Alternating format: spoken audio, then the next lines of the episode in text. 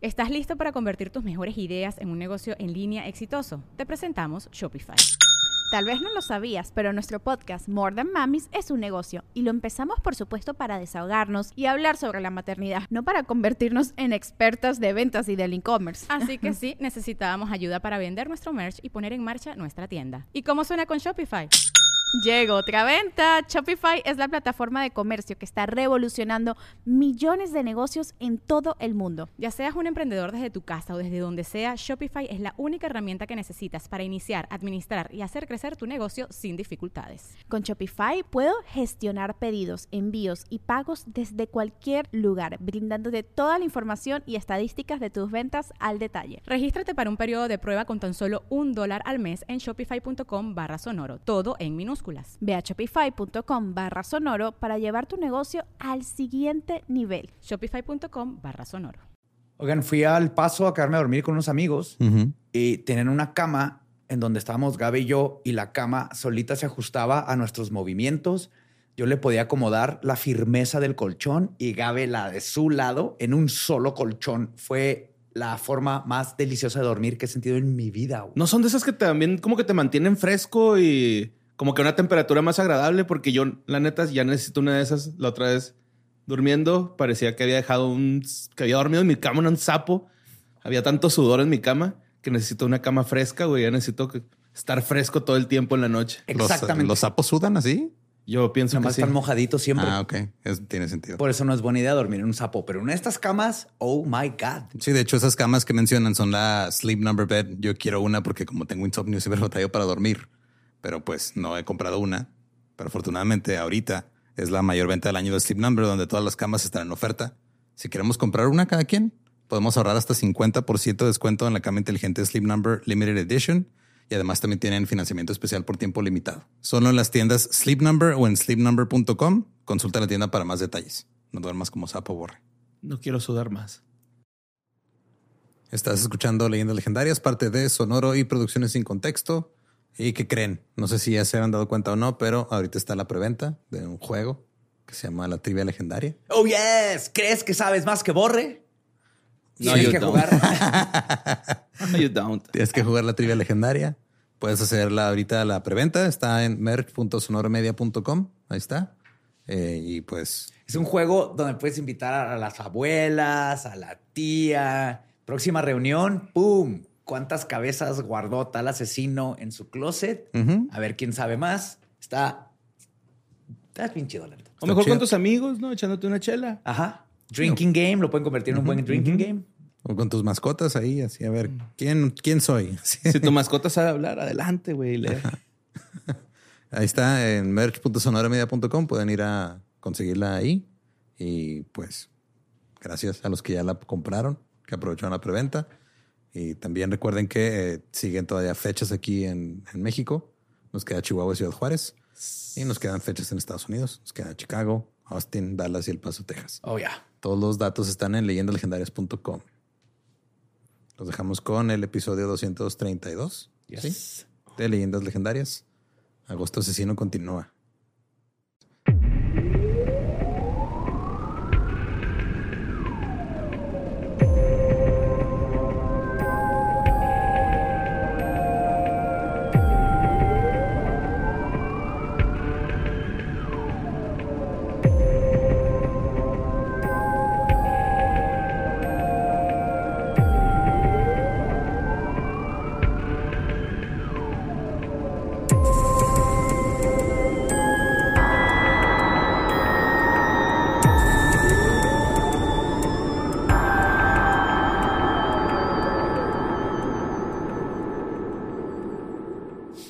Bienvenidos a Leyendas Legendarias, el podcast en donde cada semana yo, José Antonio Badía, le contaré a Eduardo Espinosa y a Mario Capistrán casos de crimen real, fenómenos paranormales o eventos históricos tan peculiares, notorios y fantásticos que se ganaron el título de Leyendas Legendarias.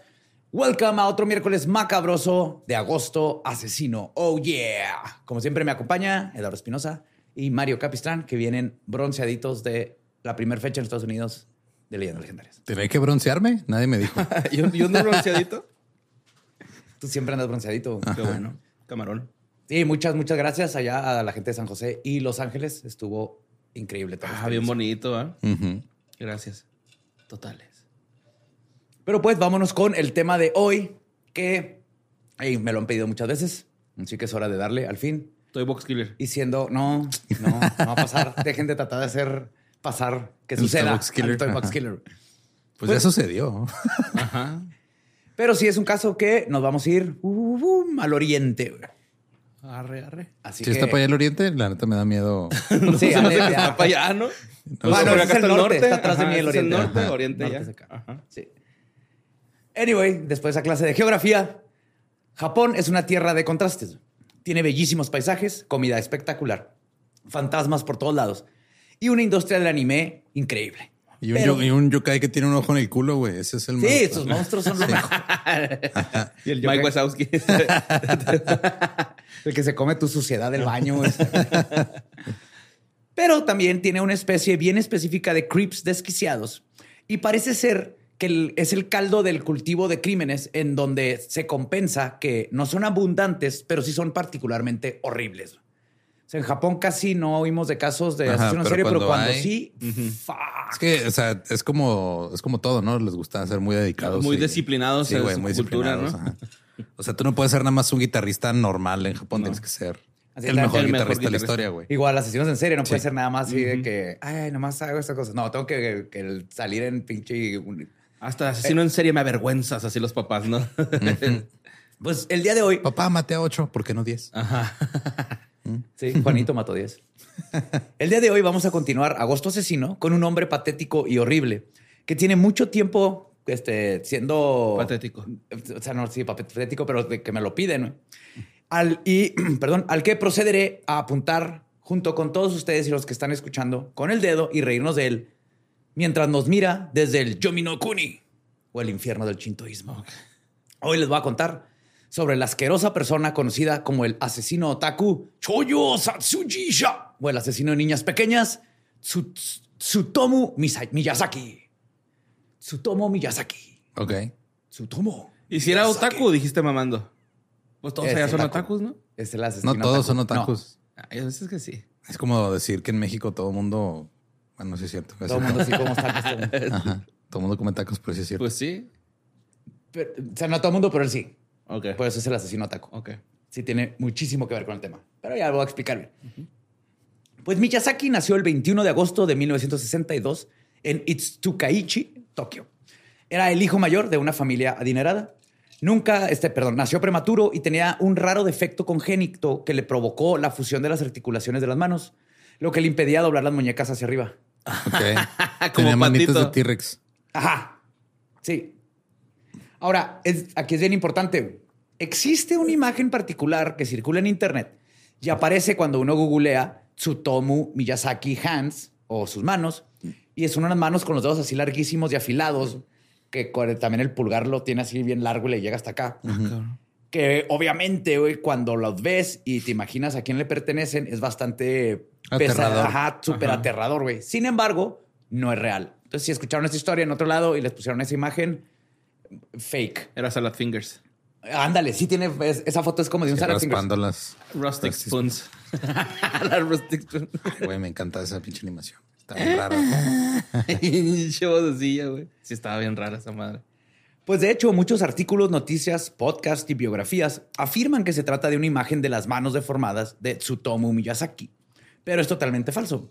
No son sus manos, sino que esta imagen está tomada de un libro de texto médico sobre el síndrome de Marfan, un trastorno genético que afecta al tejido conectivo del cuerpo y que tiene que ver con, con lo que tenía Tsutomu. Y de hecho, o sea, aunque es cierto que Miyazaki sufría de una ligera deformidad, O absolutamente... sea, pero tenía las manos así como extendidas todo el tiempo y no O sea, No, podía. nada más no puede levantar las muñecas hacia Como Hacia que no arriba, podía no. mover las muñecas, ajá. O sea, como que tenía las manos así. Podría tocar el piano, pero no la guitarra. Es que era chino. Ah, era humano chino, es un chino. Sí, Ok. no podía levantar las muñecas. Tiene fusionado de hueso así. No te podía hacer así, Borre. Creo que nomás. y de hecho es súper raro, güey. Como nomás 150 casos han habido en, en Japón, una cosa así. Pero básicamente las tienes fusionadas así, güey. O sea, no puedes que tienes que girar todo el todo antebrazo. el antebrazo. completo. De luchador. Ajá. De plástico, Sí, creo. sí, sí, sí. Así, con tus manitas así. Y es entendible que tanta gente crea en este mito, sobre todo porque incluso los medios más reputados perpetúan la creencia. Y es una idea seductora, un asesino en serie deforme y estrafalario a la casa de jovencitas para saciar su sed de sangre. Y aunque Miyazaki era sin duda un monstruo en muchos aspectos, su aspecto físico era en mayor parte anodino. Y tal vez debido a la barrera del idioma. Pensando que es anodino. Entendí a ladino, güey. Ni siquiera la, la palabra. Era un güey bien X, ya, güey. Era un güey bien Sí, X, ajá. Pendejón ahí. Sí. Leches tontas. Sí, súper. No, la vas a ver. Y tal vez debido a la barrera del idioma o a un caso de grave, muy grave de teléfono roto, esta creencia solo está realmente presente en el mundo occidental. En Japón, donde tuvieron lugar los crímenes de Miyazaki, sus manos no son ni siquiera un tema de conversación destacado. güey. O sea, ahí ni lo mencionaron. No era algo que mencionar porque si ni sabes ni cuánto te das. güey.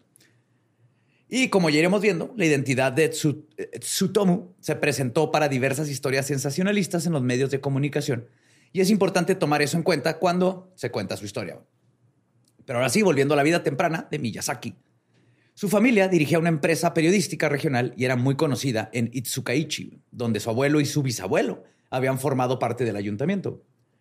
Debido a que sus padres estaban ocupados, fue criado principalmente por su abuelo y un hombre con discapacidad intelectual que la familia contrató como niñero. ¿Qué?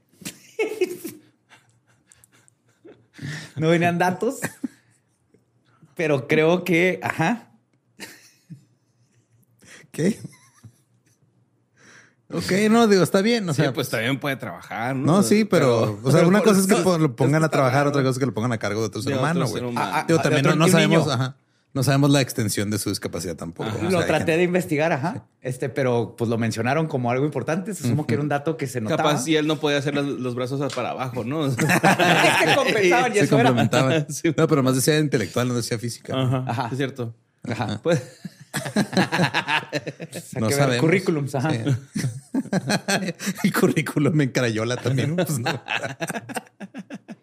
un pavo hecho con una palma de mano.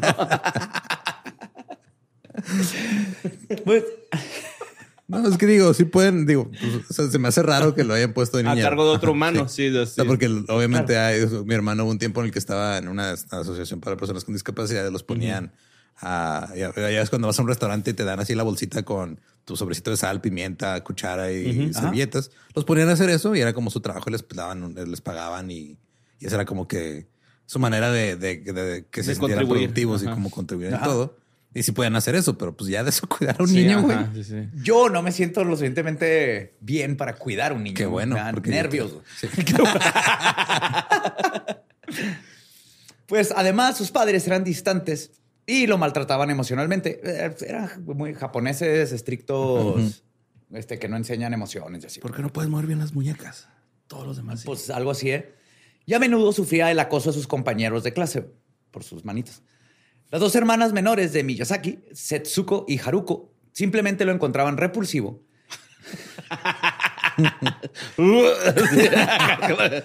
¿Qué pasó? Huevos de belleza. Se baja, baja esa desayuno. ¿Te imaginas sus hermanas ahí jugando en el parque y una se va a caer del columpio y él así de agarra mi mano fuerte, agarra mi mano No, fuerte. quiero morir. Mis gérmenes. Pero nos vamos a dar cuenta que por la manera en la que las trataba, no era de extrañarse que era un era un little perf, güey. Era pervertidón Sí. con sus hermanas. Sí. Wow. Solo su abuelo, Chokichi, un hombre muy respetado, que había formado parte, como les dije, del Consejo Municipal, parecía interesarse de verdad por el chico. Tras asistir al Instituto Meidai Nakano, eh, de Nakano, una destacada institución afiliada a la Universidad Meiji, que tiene un sistema parecido a la UNAM con su propio bachillerato. Ajá. Fue inicialmente ahí un estudiante sobresaliente. Sin embargo, su rendimiento académico se deterioró significativamente con el tiempo. Llegó a ocupar el puesto 40 de 56 en su clase y no obtuvo la admisión típica en la Universidad Meiji reservada a los estudiantes de su escuela. Y O sea, ahí- se empezó bien y luego Ajá, haz que te vas así prepa y luego pues, se supone que sigues en la misma Sí, sigues en la misma escuela, línea. pero en la misma línea, pero ya en universidad. Entonces, en lugar de estudiar inglés y convertirse en profesor, como pretendía en un principio, Miyazaki terminó asistiendo a un instituto local y estudió para convertirse en técnico de fotografía. lo cual decepcionó a la familia completamente. ¿Cómo iba a agarrar la cama? Bueno, está bien. De selfie stick, ¿no? Tras graduarse en la primavera de 1983, entró a trabajar a una imprenta propiedad de su tío.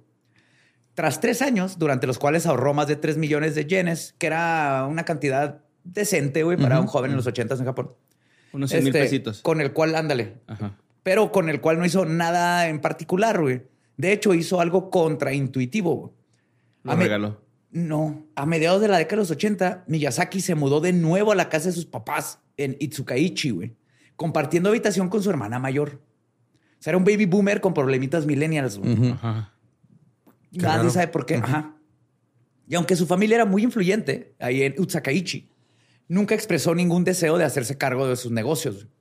Del- pues tenía todo para poder trabajar con los papás, pero también el papá no quería porque era así como su niño deformito Sí, que no acabó la escuela. Papá, ¿quieres que te eche una mano? No, mijo, sí estamos bien. De hecho, tras su arresto, arresto, Miyazaki diría que lo que realmente ansiaba era, y cito, Un que- abrazo de Que se fuera de la casa. no que lo escucharan sobre sus problemas. Pero creía que sus padres, más preocupados por lo material que, lo, por, lo, que por lo sentimental, y cito, no le habrían escuchado, lo habrían ignorado. Ay, pobrecito. Que eso sí, sí, sí es pobrecito por parte de los papás. Hasta pero, ahí. Que no hasta chingue. ahí. Ajá, Sí, man. pero que no chingue, güey. Hay Sí. formas de, ¿no? Ajá.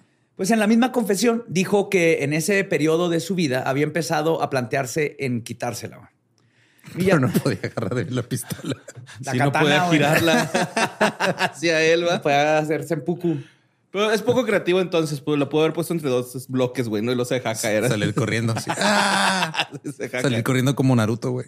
Do- Se Dobla una varilla, ¿no? Sí, de una construcción y sale corriendo. Sí, y Que se coma un pez ahí. globo. Ándale, ajá. Para que se infle así y luego explote. Sí, así te mueres, ¿no? Sí, puede tomar. Sí, el pez entra en pánico dentro de ti y luego se infla y explotas. Como Sandman contra Spider-Man. Pues, Miyazaki tenía que solo recibía apoyo de, temía, perdón, que el, el único apoyo que iba a recibir era el de su abuelo, con el que estaba muy unido y todos los demás lo rechazaran, incluyendo sus hermanas pequeñas, que les digo, ahorita se va a poner más cabrón. Y en mayo del 88, justamente, su abuelo muere, güey. Ah, Esto no hizo más que agravar su depresión y aislarlo aún más. güey. En un intento de retener algo de su abuelo fallecido, Miyazaki se comió parte de las cenizas de su urna. güey. Ok. Así la agarró. y ¡Ah! Yep. Este acto, por supuesto, sacó muchísimo de onda a toda su familia y varios no querían seguir manteniendo contacto con Tsutomu. güey. Eh, pues es que sí está un poquito extremo. O sea, Sí está rarito, tío. Aquí es, un, es, un- es- el, el rarito de la familia. Pero hasta aquí, pues, puede ser un rarito cualquiera. güey. Pero van a cambiar. no, yo No, ya en la parte en la que- que te comes las cenizas de un muerto ya no lo defiendo, güey. Lo que sí es que... O sea, ya cuando es necrofagia, ya ahí muere. Y tú sabes, esto igual que Dahmer era como una forma de que, no, que siempre Ajá. estuviera con él y ese lo, va- eso lo va a seguir en su vida. güey. O sea, pues que no saben cómo funciona la digestión. O sea, al final va a terminar cagando ahí un pedacito de ceniza. Pero parte de los nutrientes se van a tu cerebro, ¿no? ¿Qué ¿Cuál nutrientes nutriente? tiene? Se hubiera metido una línea de cenizas ahí, se le queda todo atorado en el cerebro, güey. Perdió un tapón, güey. Pero si te metes una línea de cenizas de un muerto ya viejito, es lo contrario a meterte coca, ¿no? O sea, te va a dar Te va sueño, para abajo. Te va a absorber parte de tu alma. Pues esto no fue lo más culero, güey. Una semana más tarde de comerse las cenizas del abuelo, güey. Bueno, una parte. Una de las hermanas de Miyazaki lo sorprendió observándola mientras se bañaba. Sí. Él se fue a los golpes, güey, cuando ella le pidió que se marchara. O sea, ¿trae que lo torcieron, la Sí. fue y la golpeó? Sí, sí, sí, sí. Y cuando su mamá se enteró del incidente y le exigió que pasara más tiempo trabajando y menos con sus cintas de video y viendo a su hermana encuerada, también la atacó. Yes, sacó ahí el rasero. O sea, ya era violentón. sí. Y yo sé que están pensando y están en lo correcto. Aunque esté mal generalizar con estereotipos, pero sí, Miyazaki era un otaku OG, güey. Ver VHS de anime era su pasión vital, güey. Y tenía mangas a lo idiota, güey. Lo cual no está mal, por supuesto. Pero como veremos, esto forma parte del caso muy, muy adelante, que es importantísimo. Es que siento que como cualquier persona que tiene alguna obsesión con algo específicamente, De ahí viene Otaku. mal, ajá, o sea, que tiene una obsesión este, ah, mal canalizada, pues. Ajá. Una cosa que te guste un chingo y que hables así todo raro, como Dijeron que me salió muy natural la vez pasada que lo hice. cuál es muy irónico porque yo no soy otaku, pero bueno. Los que viven el food son otakus de food. Sí, güey. O sea, es un ser Pues geek. eres otaku, Otaku de, es de como- instrumentos musicales. Ajá, ¿no? o sea, es, es ser geek, güey. Tienes una... Una pasión. obsesión, Ajá. una pasión por algo. No, no es este malo, pero ahorita, vamos, ahorita se pone bien chido eso. Soy otaku de tus nalgas, mi amor. Ay, Eso está chido, ¿no? Acá como para Soy otaku de de tu otaculazo. Mete tu mano en mi bolsita de Doraemon a ver qué te llegas a encontrar, mamita. Ah, güey. Pues además, Miyazaki era un tremendo perdedor, muy independientemente de sus gustos audiovisuales.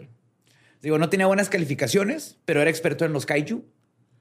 Todos los kaiju, sabía todos los monstruotes que hay. Godzilla es Se un la kaiju. pasaba tratando de hablar de kaijus. Es el, el, el OG de los Y mantra, kaijus. sí. Estaba en el club de Mahjong Mahjong. Y aprendió karate con clases por correo. No seas mamón. ¿Cómo ver? Aprendes karate con clases por correo. Te mandan revistitas y Y nomás videos. te mandan con, sea, con las catas. Ajá, los- ajá. Sí se llaman así, ¿verdad? Sí, catas. Y luego hacía, hacía catas y poses enfrente de sus compañeros y de las chavas para verse cool. Y los demás así de. Y déjame adivinar. ¿No se veía cool? No se vea cool, güey. Ey, Una vez le invitaron a un programa donde este, entrevistaban niños y así. Y él fue porque era el, el, como, como el capitán de, no, de Mayón, güey. Ah, ok. Y lo invitaron al programa a entrevistarlo. Se llamaba Yes, el programa, con Y, con mayúsculas, todo.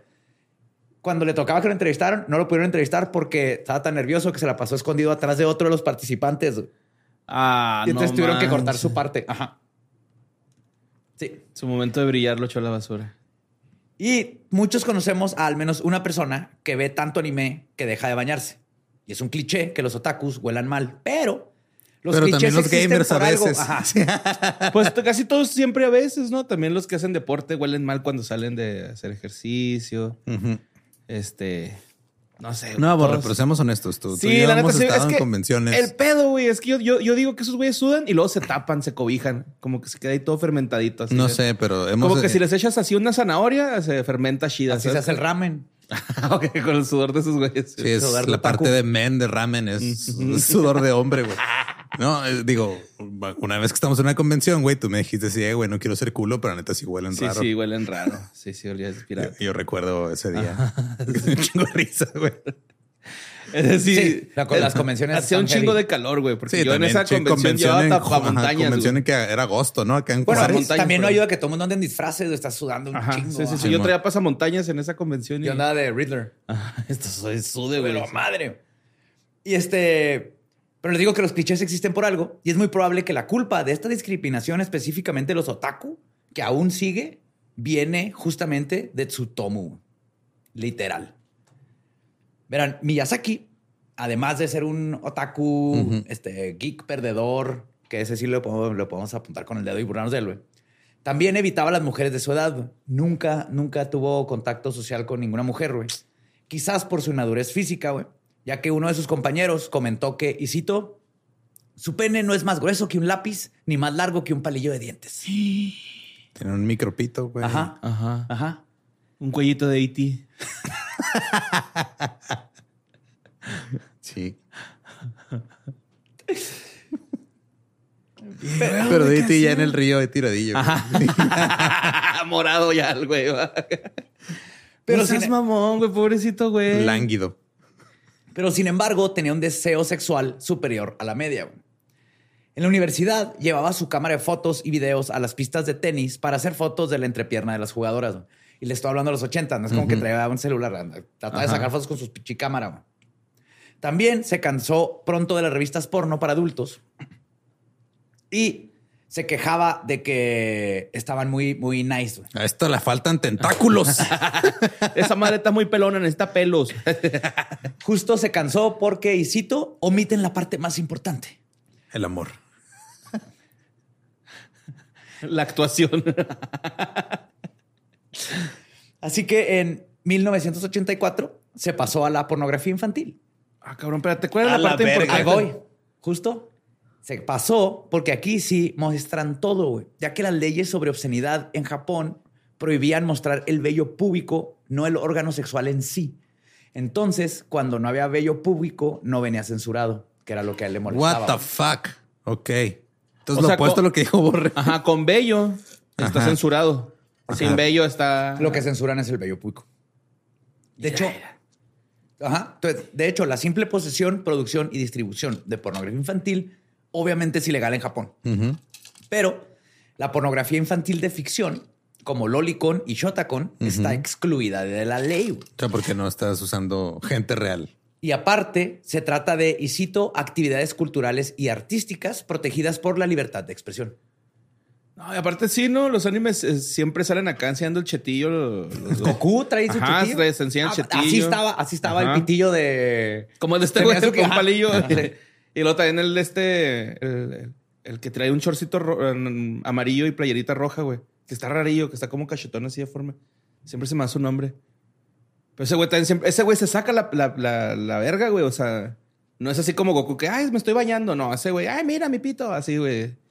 Pero no me acuerdo cómo se llama ese anime, güey. No, yo también, yo menos. Pero el punto es que en esas cosas no le no censuran, y es anime, es arte, es todo. Todas siguen teniendo esa conversación de que funciona. Pero justo me puse a investigar y de hecho no fue hasta el 2010 cuando incluso este, se evadía la ilegalidad y se tuvo que hacer una reforma para poder perseguir este tipo de cosas. güey. Ok. Y este año, después de casi un siglo, por primera vez cambiaron la definición de violación. Antes era en Japón sexo forzado y ahora lo cambiaron a sexo sin consentimiento. Sí, que no es lo mismo. Porque, ajá, había, habían personas que porque estaba- estaban dormidas, por ejemplo, o inconscientes, entonces no contaba como... Como que te forzaron Ajá, como forzaron porque no te forzaron. Y después de como 100 años ya lo cambiaron. Damn. Y además elevaron la edad de consentimiento de 13 a 16. Todavía apenas acaban de decir, ah, no, de 13 años todavía no pueden dar consentimiento, vamos a subirle a 16. Para tratar de Sí, pues, cambiar ahí la cultura, porque sí es gran parte de la cultura que la ley no ayuda. güey. Fuck, güey. Pero nada de esto le tocó. a Pero eso fueron cambios buenos, ¿no? Positivos. Sí, sí, sí, a Japón. Bueno, pues después de este breviario cultural, ahora sí, ahí viene lo feo. Hijo de tu. Y como los quiero mucho, les voy a hacer como cuando quitas un curita, que lo mejor es quitarle en chinga, güey, para que les duela menos. Así que ahí les va el resumen de lo que viene para que ya estén preparados para cuando empiece. güey. Entre agosto de 1988 y junio de 1989, Miyazaki mutiló y asesinó a cuatro niñas de entre 4 y 7 años y abusó sexualmente sus cadáveres. ¿En ese orden? Bebió la sangre de unas víctimas y se comió parte de la mano. En ese orden. Sí. Ok. ¿Ok? Uh, ¿Listo? Curita ya la quitamos. Ajá. Pues ya, ya están. Prepárense. Si necesitan nieve, van por nieve. Aquí traigo datos de animalitos. Sería bueno, sería bueno. Sí Danos, danos traigo, güey. Ok. Uh. Pues estos crímenes, antes de la detención de Miyazaki, recibieron el nombre de el asesino, los asesinatos de niñas y más tarde de los secuestros en serie de niñas de Tokio Saitama. güey.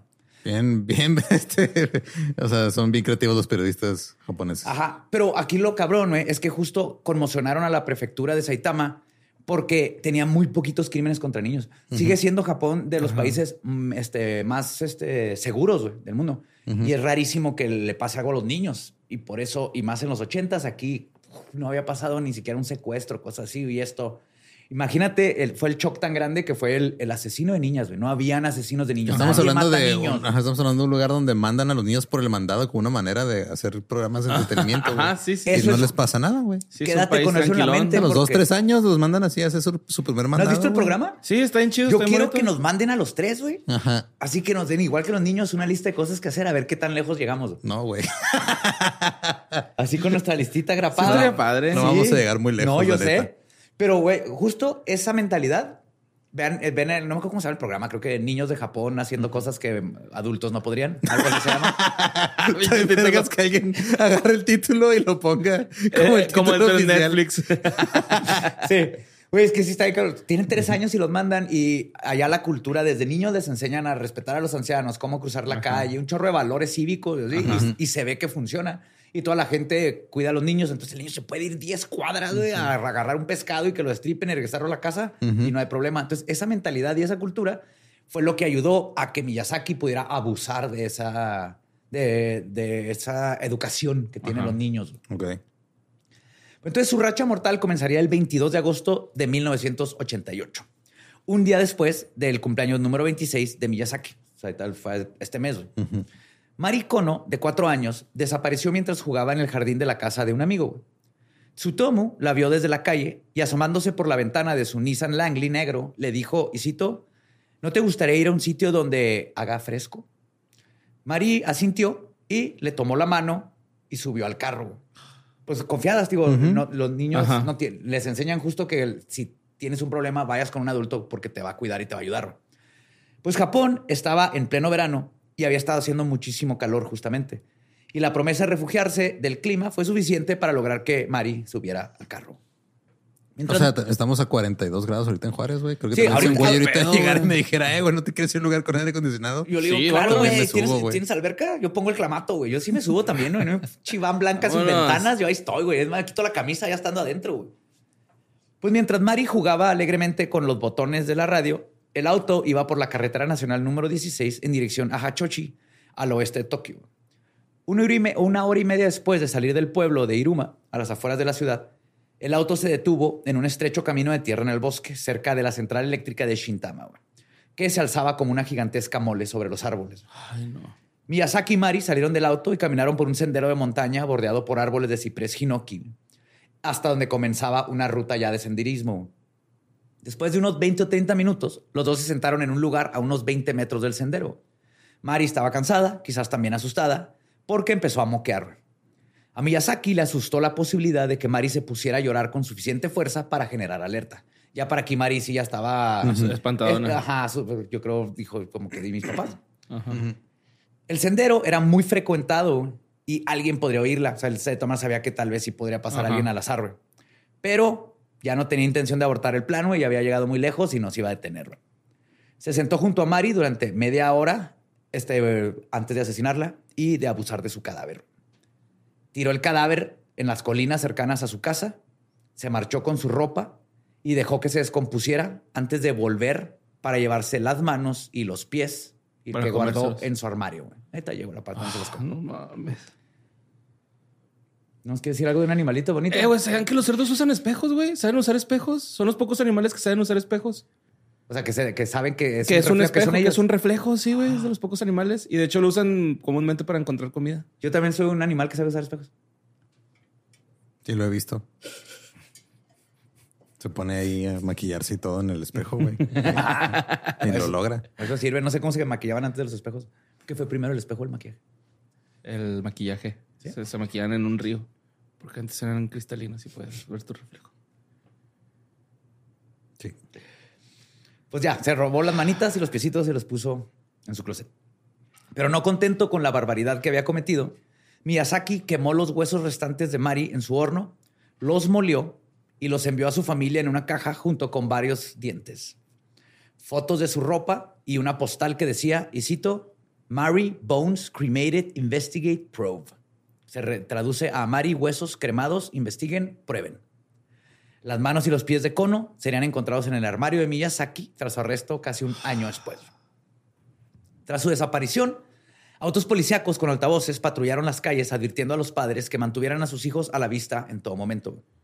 Aunque oficialmente se etiquetó como un caso de desaparición, la policía comenzó la investigación como si fuera, hubiera sido un asesinato desde el principio.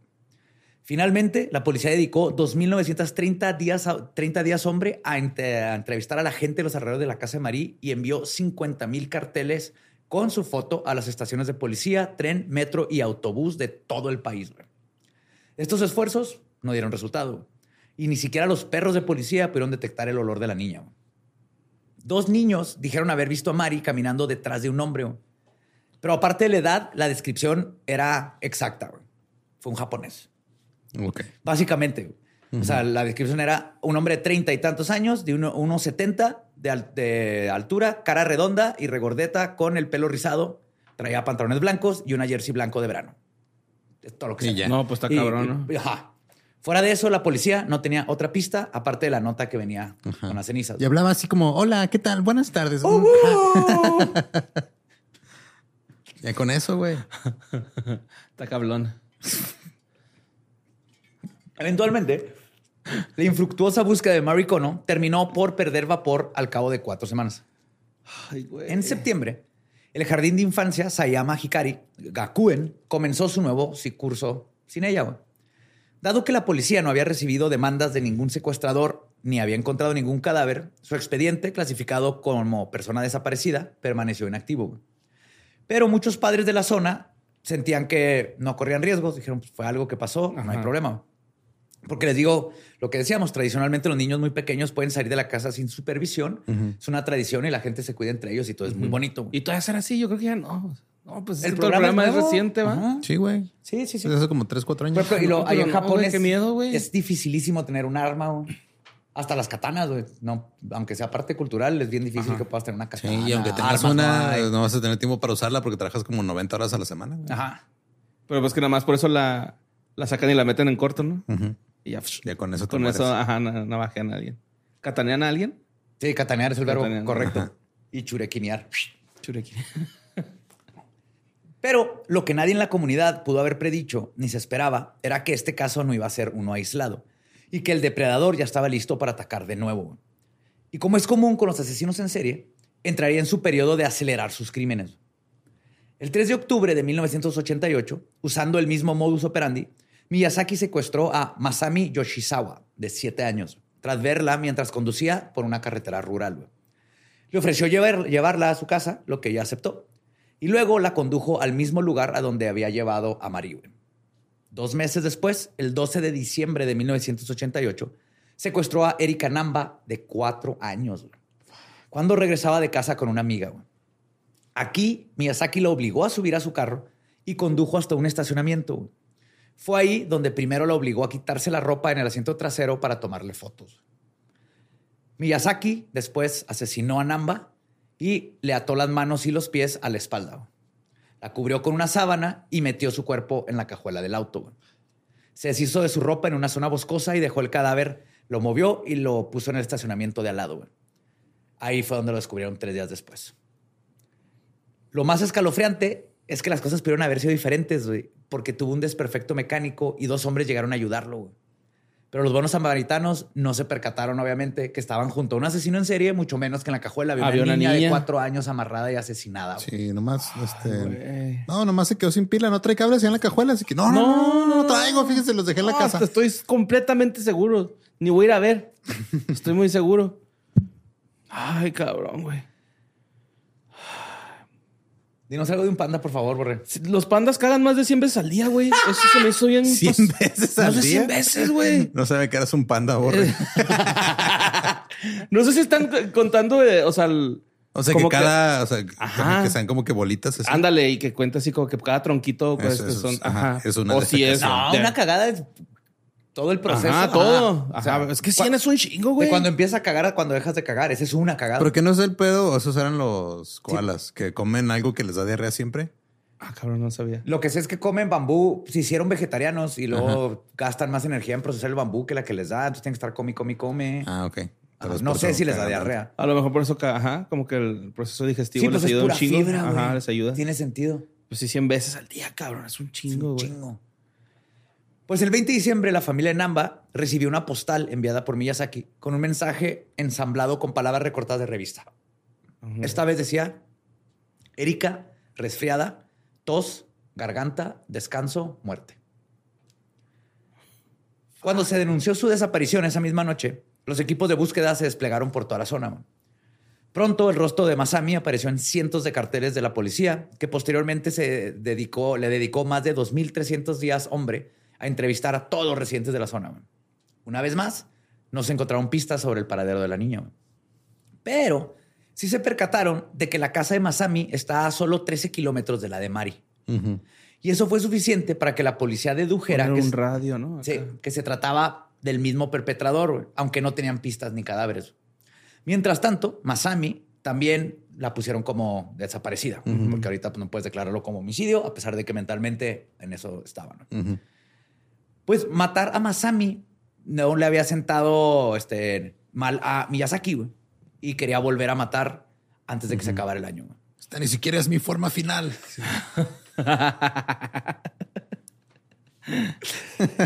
Freezer.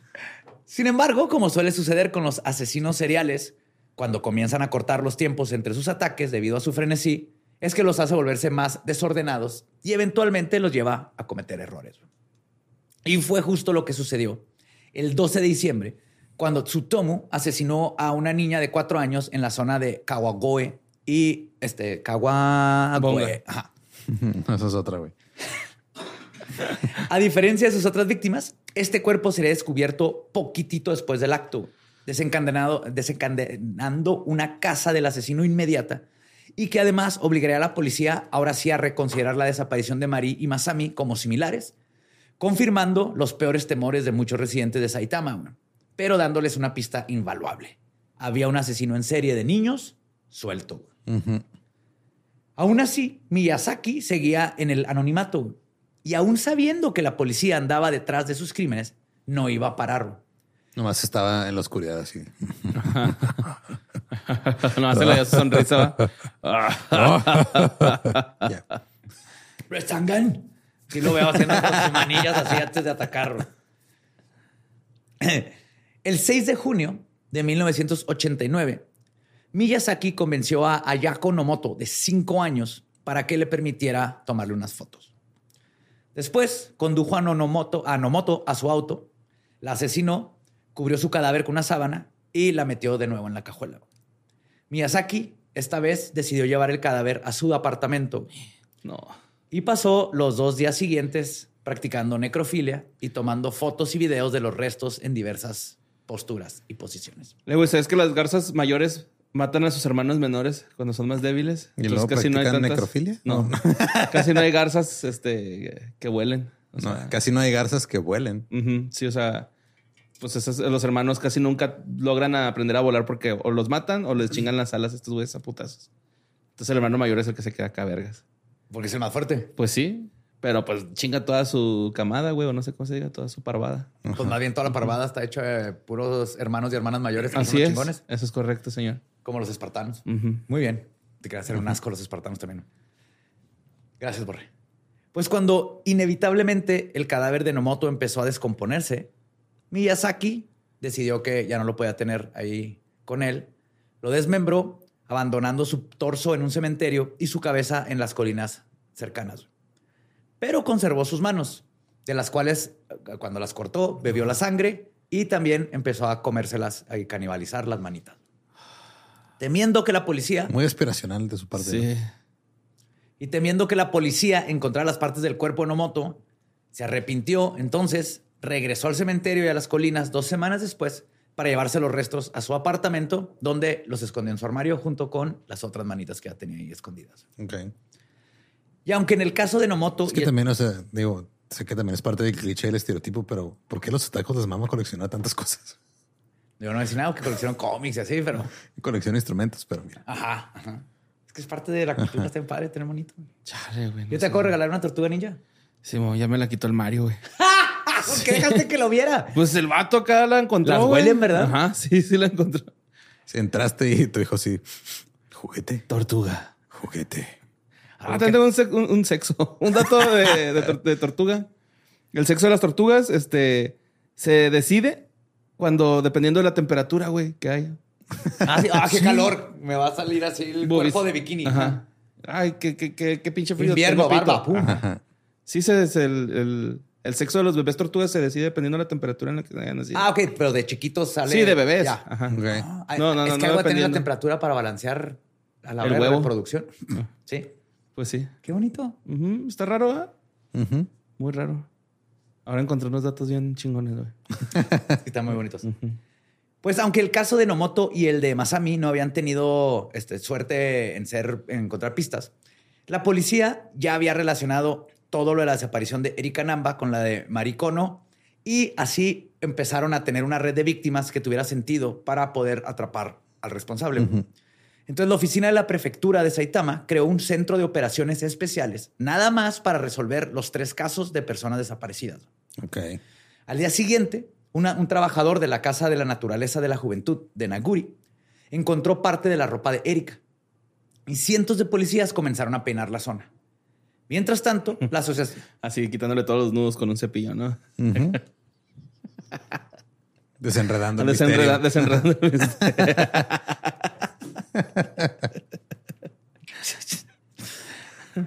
Mientras tanto, la Asociación de Padres de Alumnos en el de la guardería de Erika pegó octavillas en el complejo de apartamentos donde vivía la familia en Namba con toda la información y teléfonos y fotos y todo lo que sabía. Pues todo este movimiento finalmente le dio más pistas a la investigación.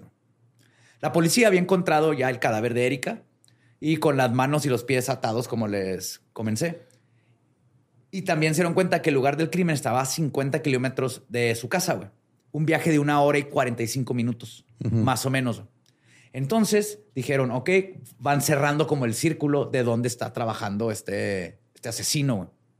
500 policías antidisturbios exploraron el bosque en busca de más pistas y todo, pero ya estaban cada vez acortando más el área, lo cual estaba haciendo más difícil a este güey dónde atacar, pero por suerte es un pendejo como todos estos asesinos. Y cuando las cosas parecían mejorar, gracias a todo el movimiento policíaco y mediático, este, les dieron todavía más ilusiones cuando los dos hombres que habían ayudado a Miyazaki con su auto se presentaron para identificarlo. Recordaron correctamente que el auto tenía una matrícula de Hachiochi, pero identificaron erróneamente el modelo como un Toyota Corolla 2 en lugar del Del Nissan. Nissan. Ajá. No seas mamá. Y la policía solo se dio cuenta de que había sido un error después de haber investigado a más de 6 mil Corollas. Qué hipócrita de su parte no andar confundiendo carros, güey, así que todos se parecen tanto, güey. Qué hipócritas son esos, güey. No, aparte, ¿con qué huevos te paras a ver a alguien a arreglar un carro cuando ni siquiera sabes cuál es? Sí, come on, Nissan y Corolla, Toyota, come on. Pues visto desde la macabra perspectiva de la recuperación del cadáver de Erika, la desaparición de Mari y Masami apuntaban con fuerza hacia un crimen más grave. O sea, dijeron, ya sabemos lo que pasó con esta niña, está todo conectado, lo más probable es que estas dos niñas también les hicieron algo horrible. Lo mismo. Todas las niñas eran de la prefectura de Saitama. Todas vivían en un radio de 30 kilómetros entre ellas. En cuanto encontraron el cadáver de la tercera, empezaron ahora sí, dijeron, ¿saben qué? Cambiamos de desaparecidos a esto es un asesino en serie, entonces hay que cambiar toda la estrategia. Ajá. Pero por suerte, el tsunami del terror de Miyazaki no duró mucho. Al final, la truculenta carrera de este asesino fue truncada por una niña y su papá. No mames. El domingo 23 de julio de 1989, dos hermanas jugaban cerca de un lavadero público en Hachiochi, cuando un joven paró su auto y se bajó. Le dijo a la mayor de nueve años, Koku de Machinasai. Significa quédate aquí. Luego procedió a llevarse a la más pequeña para que se acercara a un río cercano. Pero la hermana mayor, muy educada, pero nada pendeja, porque no le dijo nada al vato este, pero sí corrió a su casa a decirle a su papá. Sí, llevaron a mi hermanita. a- se llevó a mi hermanita.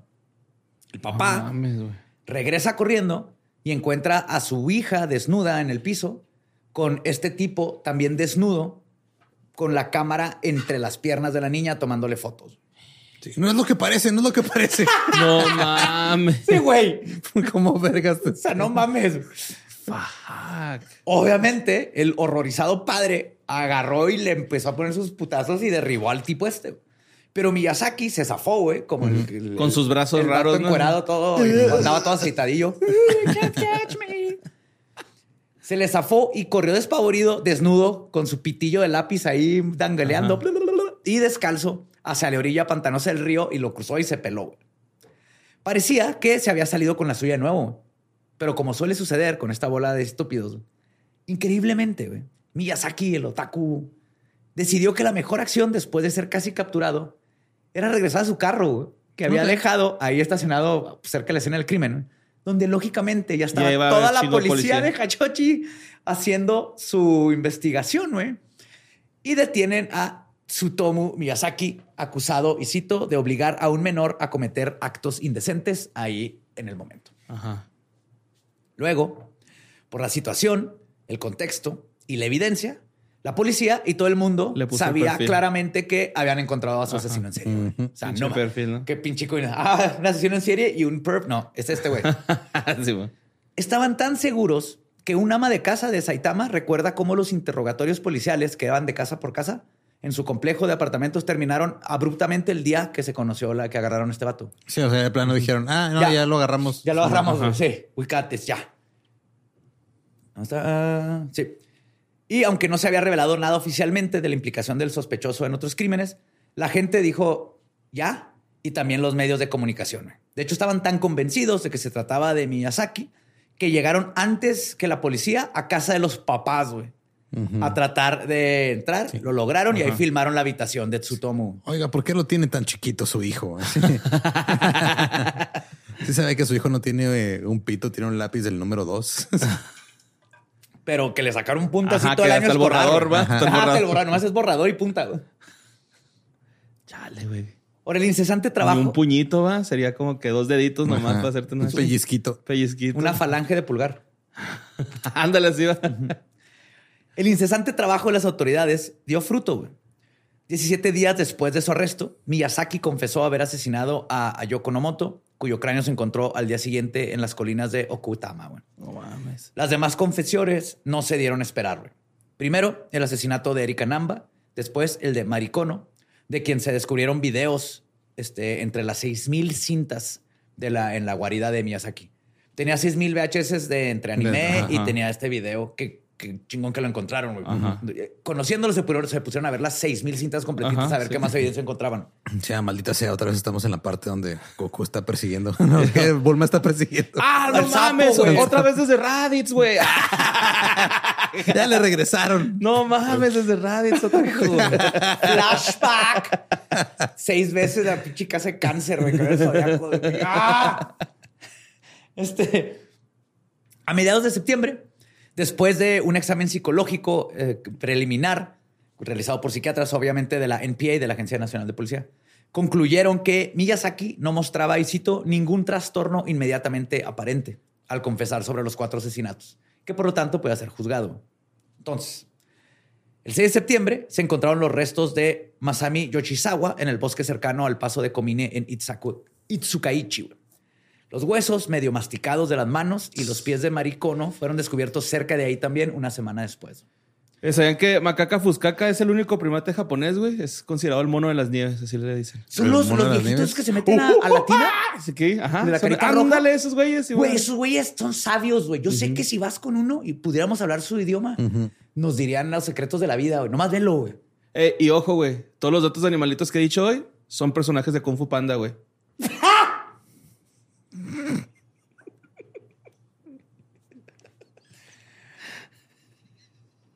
Wow. Estoy seguro que alguien lo captó, güey. Todos, güey. Dije, es de un japonés. güey. ¿Cómo estaría chido? Panda. Eso fue lo que Sí. anunciaste. Panda, panda rojo, güey. Las garzas, tigre, peces koi, tortugas, güey. Señor Ug, güey. Ay, güey. Cerdos. Aquí se viene a aprender, que no siga que no. güey. Muy bien. Muy bien.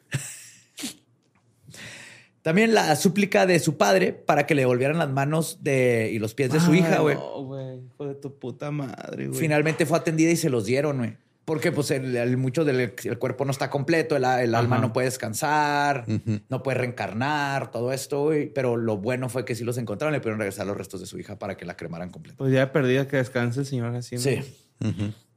Medio, güey. Pues en contraste a casi todos los casos que he contado en leyenda, como se dieron cuenta, este es uno en donde todo se hizo bien en cuestión de la investigación. La policía le dedicó todos sus recursos disponibles, incluso más, ¿no? siguieron las pistas diligentemente y utilizaron todas las tácticas y herramientas disponibles para detener este animal. Pero aún así, la verdad es que hasta la detención de Miyazaki y sus posteriores confesiones fueron gracias al azar. güey. La policía estaba muy lejos de identificar al asesino. Y esto es porque así sucede muchas veces. De hecho, un vocero de la policía escribió, y cito, es casi imposible atrapar a un asesino cuando no hay relación entre él y las víctimas. Se convierte en una mera cuestión de suerte. Ajá. Y más que suerte fue la inevitable estupidez de estas personas, las que cerraron el, del- las, que las que cierran el caso por lo general. Pero aquí sí fue de, bueno, mínimo se está haciendo lo que se puede y estuvieron Ajá. ahí justo cuando se necesitaba.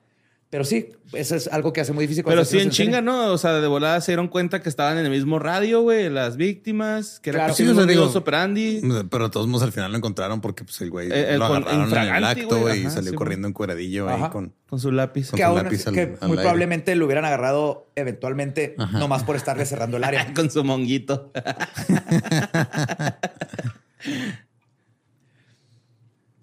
Fuck, güey. Pero- con su puta madre. Sí, cuando ya llega la hora del juicio, el padre de Miyazaki se negó a contratar un abogado para su hijo. No, ¿para qué chingados? Pues sí, no, güey. ¿Qué gasto de dinero innecesario? ¿De qué le va a servir, güey? Pues dijo, y cito, no sería justo para las víctimas. Pues qué, qué bueno. Sí. Pero también, Ajá, Este, lo que le faltaba de pito a ese güey le sobraban de huevos de su papá. Bueno, también era un papá no presente, ¿no? O sea, la familia lo mandaba a la verga. Y era así como que, pues obviamente que si cometía un crimen lo iban a recontramandar al pito. sí, ¿no? güey, justo, justo antes de lo que, lo que, que lo veamos como un acto justo, güey, les tengo que contar que el padre Miyazaki, o recordar porque lo mencioné un poquito, no quiso pagar por la operación de las manos por miedo a que la sociedad supiera que tiene un hijo deforme. No, No, lo, lo- casi lo deshereda cuando no se fue a estudiar lo que tenía que estudiar. Entonces, sí era una combinación de las dos, güey. Es Esta cultura muy. Muy estricta, muy de, de, este, obligaciones y si no las cumples no vale la pena. Al contrario de los gansos, Y güey. mucha vergüenza. Porque, Simón, porque los gansos cuando vuelan, güey, cuando graznan en vuelo es porque están alentando a sus compañeros que están cansados, así como, échale huevos, cabrón, échale Ándale, huevos. sí se puede, güey. y el papá de, de o sea, los gansos van acá. ¡Ah! ¡Una Ajá. Simón. Ándale, ¡Una sí, y el otro güey, "Ah, ah, ah, ah", acá. Y si el papá de Miyazaki hubiera dicho, no, mijo, usted puede acá ser un buen ciudadano, a lo mejor Y lo hubiera abrazado. no hubiera matado, ¿va? acá a lo mejor. La a lo mejor sí, no. A lo mejor pues hubiera que- seguido con sus actos de acá de pedofilia disfrazada, pero pues a lo mejor. Pero no hubiera cruzado la Ajá, línea. No hubiera cruzado esa línea. Pero sí se me hace como que un poquito irónico que haya sacado un dato de ganso cuando ese güey pues, no puede jalar el pescuezo el suyo. Es que era el patito feo esa madre. Pero ya sea por un sentido de la moral muy alta o un sentido de superioridad de raza muy fuerte, lo bueno es que Miyazaki se quedó solo y su defensa al cuidado del Estado. La oficina del defensor público buscó muchísimo antes de encontrar a dos abogados que sobrepasaran su asco por su cliente para poder darle sus derechos de representación. Junji Suzuki y Keiji Iwakura fueron los valientes. De hecho, sabemos que Suzuki aceptó el caso solamente por su vehemente oposición a la pena de muerte. Y, quería aprovechar de que lo va a defender, va a salir este, culpable, pero nomás que no lo maten. Va a tratar de que no lo maten como una forma de, "Ey, está mal que estemos matando gente. No le importaba a este güey en el sentido de, Sí, le importaba probar el punto de que ajá, de que está mal ejecutar gente. ejecutar, ejecutar gente. Pues obviamente, Aparte iba a estar difícil como que amarrar la silla eléctrica, ¿no? sí, fue que nadie sí eléctrico. ¿Cómo es la pena de muerte en Japón? con bambú. Te acuestan arriba de bambú y te perforan. Como nivel de Mortal Kombat, te un por un lado y caes en unos bambús afilados. No, primero tardas 10 años aprendiendo a hacer tu propia silla eléctrica. Ajá, y luego ya. Y una Ajá, y vez luego que ya- ya la sabes armar, entonces La prueba. No, es te ahorcan. ¿Te ahorcan? Sí, Ok. sí, ahorita les platico todo eso.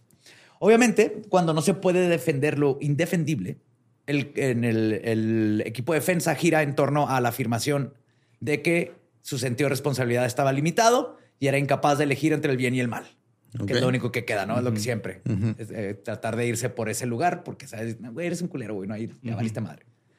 Entonces, así la primera medida, perdón, ¿me queda? Sí. Así que la primera medida del tribunal, perdón, fue asignar a un equipo de seis profesores de psicología de la Universidad de Keio y su tarea era examinar a Miyazaki. Según su informe, Miyazaki era plenamente capaz de asumir la responsabilidad de sus actos. Sin embargo, hubieron quienes disputían ese resultado y por esto el caso se Lo parecería... disputían, ¿eh? Sí, dispu- disputarían. Y lo que parecería haber sido un caso listo y resuelto se iba a complicar completamente por esto. nadie de los implicados en el caso dudaba de que Tsutomu Miyazaki era un joven muy perturbado. En las entrevistas con él se destapan una serie de obsesiones: pedofilia, necrofilia, sadismo, fetichismo y canibalismo. Uno de los profesores de la Universidad de Keio cree que Miyazaki era primero un pedófilo y luego un asesino. Matar era una prolongación de su interés por las niñas, una forma de poseerlas. Ok.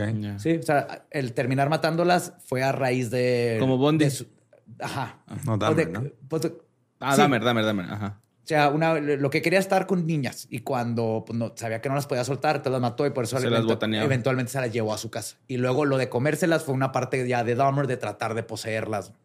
Eh, ¿Sabes que los gorilas no saben nadar, güey? Eso me sacó en cabrón de onda. What? No saben nadar, güey. Les da miedo el agua. O sea, meterse a aguas profundas. Se No ahogan. saben.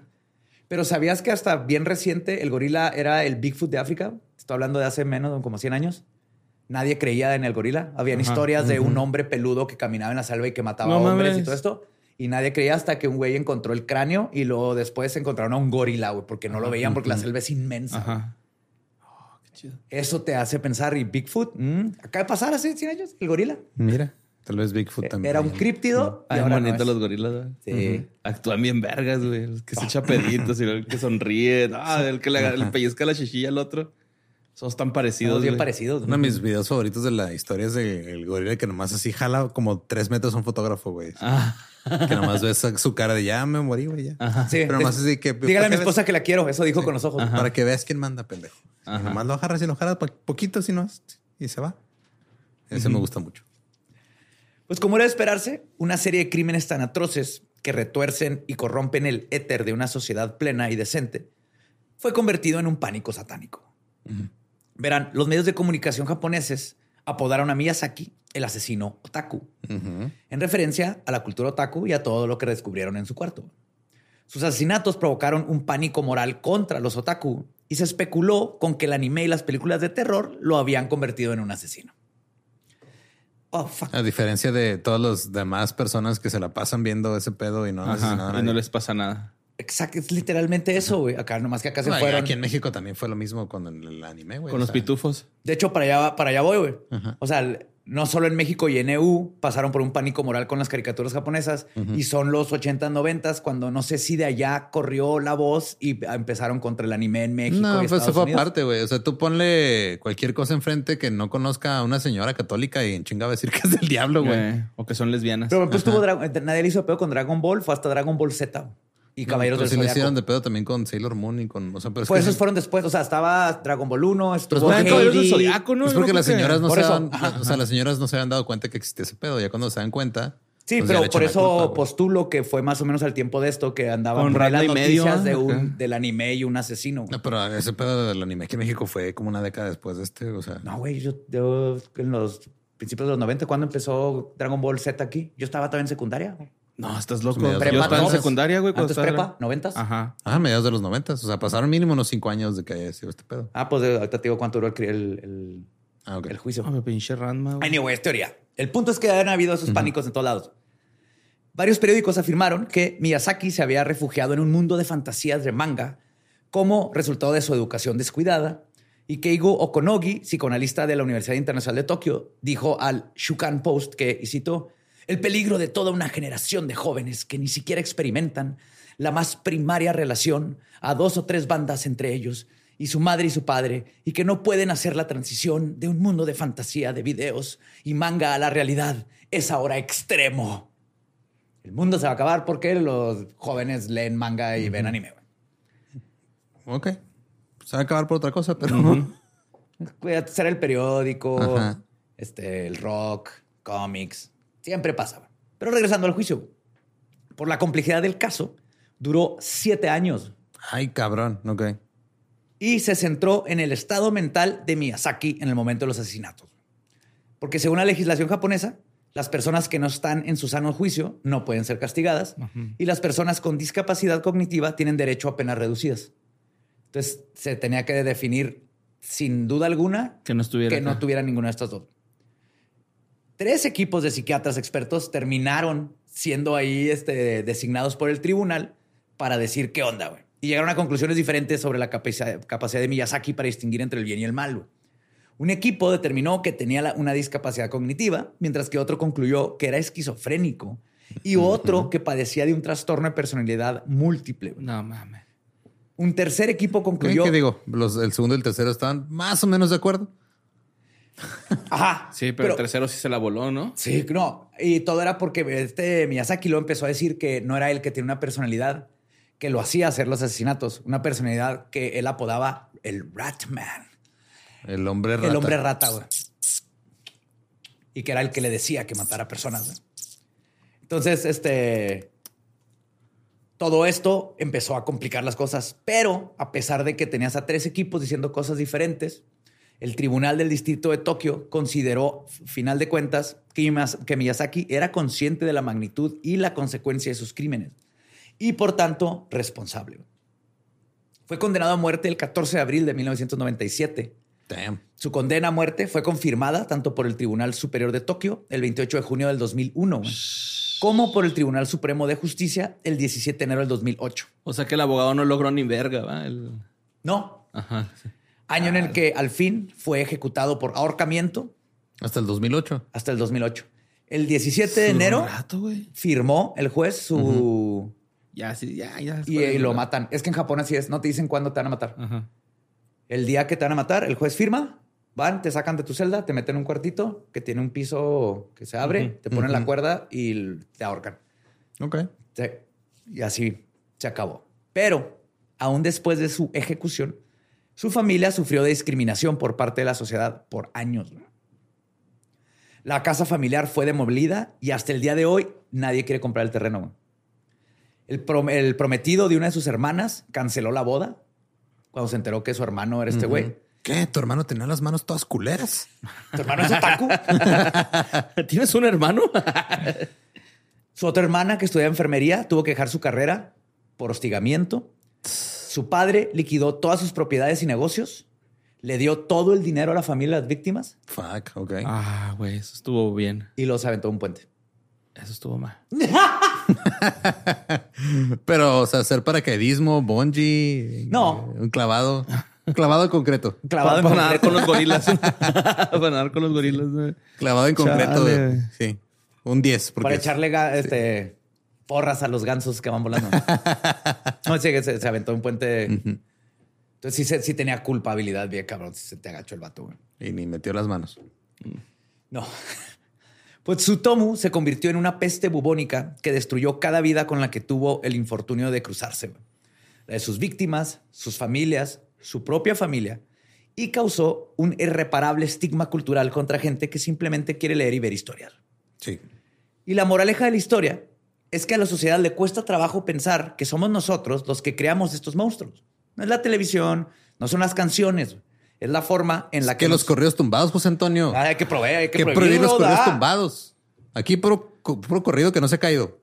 Puro, el- ¿cuáles son los no quedan? Pues los corridos. los tumbados. Ah, puro corrido, corrido. Puro compadre. corrido, corrido, nada que corridos tumbados. Eso no. Corridos levantados. Aquí los no Dios. levantamos. Corrido para arriba. Aquí no nos tumbamos. Este, ¿en qué me quedé? Sí, no de televisión. Son las, este, es la forma en la que nos tratamos unos a los otros, en la que educamos a las nuevas generaciones, las que tienen repercusiones. Pero es más fácil arrojar la culpa a lo externo para así expiar nuestras propias culpas. Y los dejo con las famosas palabras de Gerald Roger Eric Du Hout-Bellegaard de Rivia, famoso Witcher de profesión, quien después de escuchar a un pueblo hablar sobre los supuestos monstruos que los atormentan, brujas que les matan a los niños y vampiros que desaparecen personas, Geralt de Rivia comenta, y cito, a la gente le gusta inventar monstruos y monstruosidades. Entonces ellos mismos parecen menos monstruosos. Cuando se emborrachan, engañan, roban, golpean a sus esposas, matan de hambre a una anciana, cuando matan un zorro atrapado con un hacha o acribillan con flechas al último unicornio existente. Les gusta pensar que las brujas que entran a aterrorizar en sus cabañas al amanecer son más monstruosas de lo que ellos son. Se sienten mejor pensando eso y les resulta más fácil vivir. Pum. Goku no tuvo la culpa de nada. No, No, Nada más de ser un padre culero. Pero fuera de eso no tuvo la culpa de nada. nada más. Gohan se, se le pone- No, No, salió bien, todo salió El bien. tío- es el tío gay. Pícoro. Pues sí, sí podría ser. Porque de hecho, Picoro no es mamífero, es ovíparo. Sí, va, pone huevillos. Ajá, pone Sí. huevos. De la boca. ¿eh? Ajá. Es el tío gay. Sí, mo. Por eso el favorito de todos. Ajá. El que cuidó a Gohan. Son Gohan. Goku se pasa de verga. Se pasó de verga ese señor. Y pues, sí, lo- pues, los japoneses están de, digo, en otro nivel. No, Goku. Ah, No, no, los japoneses también. o sea, ya nos si- olvidamos de... Si van a hacer algo, lo van a hacer, pero. sí, hay que bloquearlo ya eso. o sea, déjalo bloqueado una vez ya. Ya, bloqueado. ¿Ya lo bloqueaste? Ajá. Vamos a ver Kung Fu Panda. De Kung Fu Ah. Panda. De Kung Fu Panda, güey. Simón, y recuerden que el futuro no sabemos qué nos depara, el pasado no lo podemos cambiar y el presente es un regalo. El maestro Uguay, Tortuga. Kung Fu Panda. Eso es una frase memorable, no lo que dijo el pendejo Gerald. Eh, co- Coincido. Bueno, a mí las dos se me hacen buenas frases, pero Güey, lo mejor... Ha sido más otakus nos vimos en este episodio. yo no sé nada, güey. Mira. Ay, por dentro estás. Le voy a cambiar la pastilla a mi Fender 357 por una Muy, muy, muy, más 354. bajo, más bajo. Dun, dun, dun, dun, dun, dun. Así estás, Ajá, no así te estás. Pero yo lo hago en mi Yo, cabeza. yo veo, yo veo cómo tocas los cables, güey, así en la tienda. Sí, por eso no me dejan entrar. Estoy vetado a los, todos los guitar centers del sureste de Estados Unidos. Besando todos los cuellos de guitarra. Ah, pues, pues síganos en todos lados como sean otakus de leyendas legendarias ustedes. Sean geeks de leyendas legendarias. Sí, sí, ser geek, otaku, todo está bien chido. Y no nos importa cómo huelen, ¿eh? No. Aunque sí, Ah. échense un shower, no chinguen. O sea, si hueles Ah, pero mira, hay a estar gente- conscientes. A, ve- a veces no lo puedes evitar, pero... Son olores. Es olor Desodorante. Honestamente, ¿sabes qué? Creo cuál, cuál es el, el asunto. O sea, ni siquiera creo, creo que es porque sean otakus específicamente, sino porque cuando vas a una convención hay muchos adolescentes y uno como adolescente no se huele, güey. Es eso, es lo que nos pasa. Yo me acuerdo de maestros decir cuando apenas ya empiezas a oler. Ya usan "Ajá, desodorante". desodorante. Y fue de, uh, sí, es cierto. Sí, güey. O sea, siento que más bien es por, por el promedio de edad, no porque, o sea, así huele cualquier grupo de adolescentes en cualquier lugar, güey. Huelen feo, güey. Sí, güey, Pues con, sí. con dos kilos de un A disfraz puberto, huele a puberto. y con 300 personas. Decía mi carnal cuando estás Sí. jugando así súper osega, güey. Entra y lo, ay, huele a puberta, güey. No cerrar la puerta y se iba. Así va a chingar, güey. Ajá. Síganos como Leyendas Podcast en todos lados. A mí me pueden seguir como ningún Eduardo. A mí como Mario López Kun. Mario López Capi. A mí me encuentran como Elba Diablo. Nuestro podcast ha terminado. Podemos irnos a pistear. Esto fue palabra de uh, uh, de gorilla.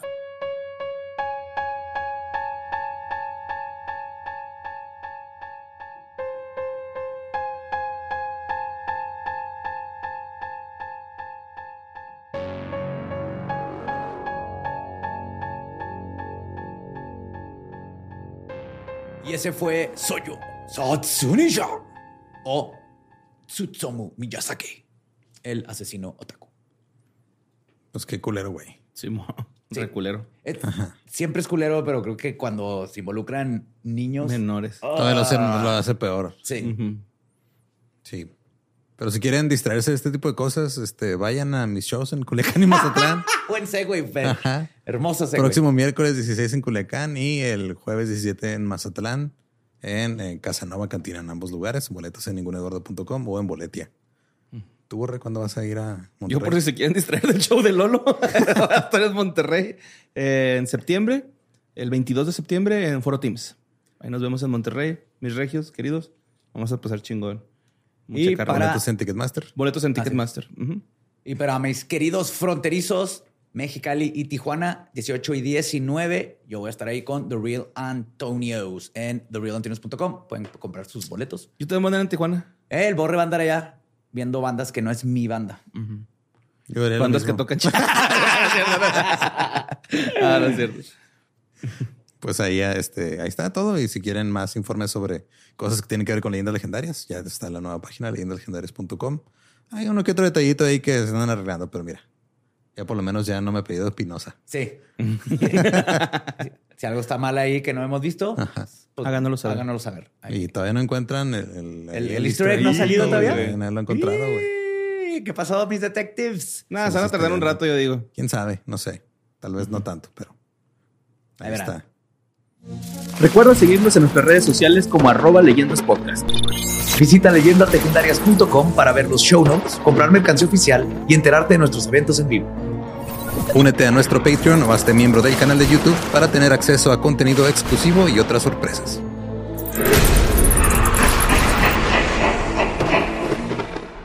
¿Estás listo para convertir tus mejores ideas en un negocio en línea exitoso? Te presentamos Shopify.